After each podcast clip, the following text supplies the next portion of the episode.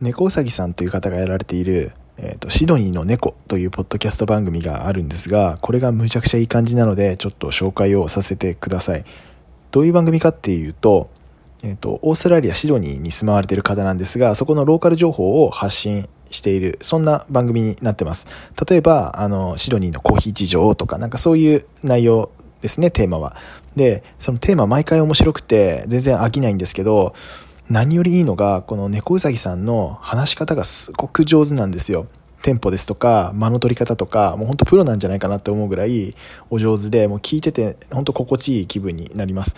で、もう本当その中でも特にもうこれだっていうのがあって、声が本当に素晴らしいです。あの、日曜日の午前中なんかにこのポッドキャストを聞いたら、もうその日一日中、本当エレガントな気分で過ごせるぐらい、最高な気持ちになれるので、ぜひ聴いてみてください。